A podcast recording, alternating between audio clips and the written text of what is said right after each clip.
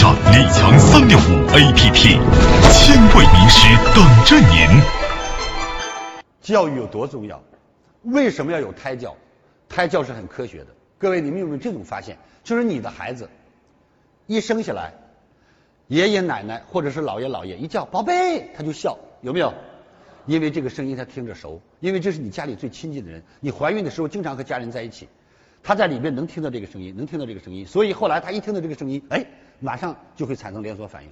还有各位，你们不相信试一试啊！当然为这个专门怀次孕也还可以。怎么试？你胎教的时候给他听什么音乐？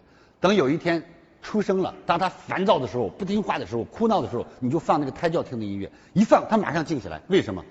多么熟悉的声音，又一次耳边响起，不知道何时听过，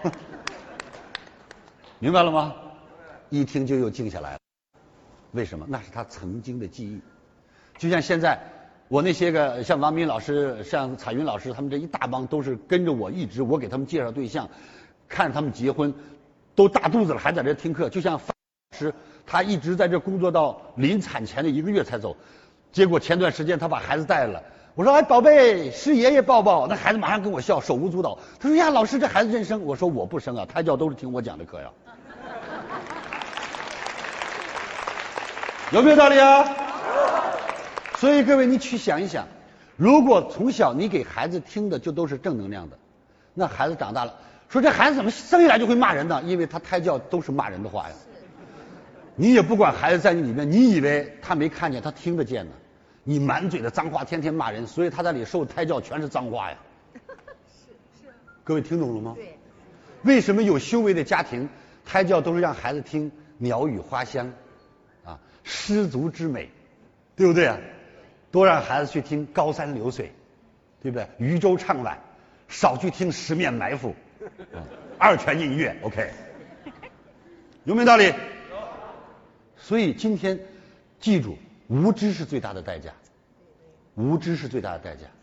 今天说句大家不要哭的话，你开车都学了三个月才拿驾照，你当爹娘你一天都没学呀。开车不拿驾照会把车开到沟里去，当爹娘。不拿驾照会把儿女带到沟里去。谢谢。李强三六五是什么？